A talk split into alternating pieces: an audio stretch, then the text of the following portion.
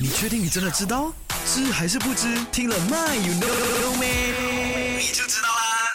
没错啦，今天的 My You Know 阿军就来跟你说说啊，宠物其实也能成为 Malaysia 公民的。You know or you don't know，是真嘅啊。那早在二零一零年的马来西亚政府呢，就在马来西亚动物追踪系统，也就是 Malaysian Animal Traceability System（MATS） 这个项目之下呢，开始签发宠物护照啊。哈，OK。那根据资料显示呢，推出这个项目的宗旨呢，是协助控制疾病。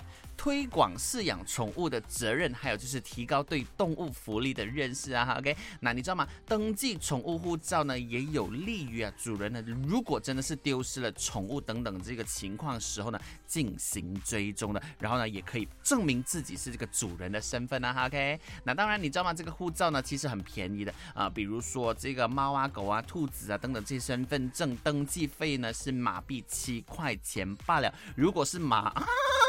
这个码呢，登记费呢就是八块，呃，就是手里是九块钱了哈，OK，所以呢，赶紧去为你的这个动物啊，或是你的宠物了哈，主要是宠物，OK，就是做登记，然后领取这个所谓的动物护照吧，OK，让他们成为 Malaysia 公民了。